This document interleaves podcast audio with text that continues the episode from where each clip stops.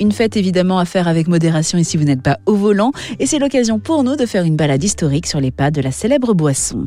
Et c'est Ariane, créatrice du blog Itinera Magica, qui nous la propose. Bonjour Ariane. Bonjour. Et on commence cette balade avec une ville incontournable, Reims. À Reims, il y a deux choses absolument extraordinaires à voir. Il y a d'abord sa cathédrale où a été baptisé Clovis et celle où ont été sacrés tous les rois de France ou presque. La façade est la plus sculptée de toutes les cathédrales de France.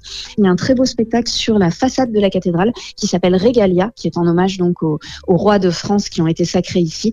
Et il y a bien sûr les caves du Champagne qui sont construites dans des crayères, c'est-à-dire des anciennes carrières de craie.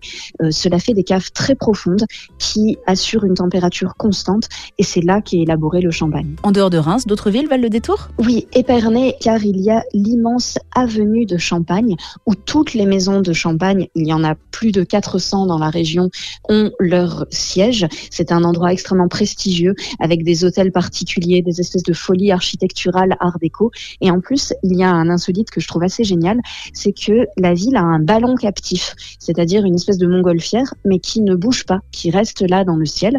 Et donc on monte dans le ballon captif et on a une super vue sur Épernay et sur les vignobles qui sont classés à l'UNESCO. Et en plus, en cette saison, il y a de très belles couleurs. Ah oui, c'est le moment idéal pour aller visiter le vignoble de Champagne parce que les vignes seront rouges, dorées, oranges. Il y aura une mosaïque de couleurs extraordinaires. Et Ariane, après la capitale du Champagne et la balade dans les vignes, on peut aussi découvrir la ville de naissance de la boisson pétillante. Alors en fait, c'est un petit village qui est à quelques kilomètres d'Épernay et qui s'appelle Auvillé. Et ce village qui est au milieu des, des coteaux euh, est un endroit euh, touchant car c'est ici que le moine Dom Pérignon a inventé le champagne et la tombe du moine Dom Pérignon est dans l'église d'Auvillé. Et cette église, elle est géniale, je vous la recommande vraiment. La voûte a la forme d'un panier à raisin. Les lustres sont faits avec des roues de vendange. Vous avez une statue en hommage à Dom Pérignon. Voilà, c'est vraiment un lieu de pèlerinage pour ceux qui aiment le champagne. Merci beaucoup Ariane et on retrouve toutes ces adresses sur votre blog itinera-magica.com.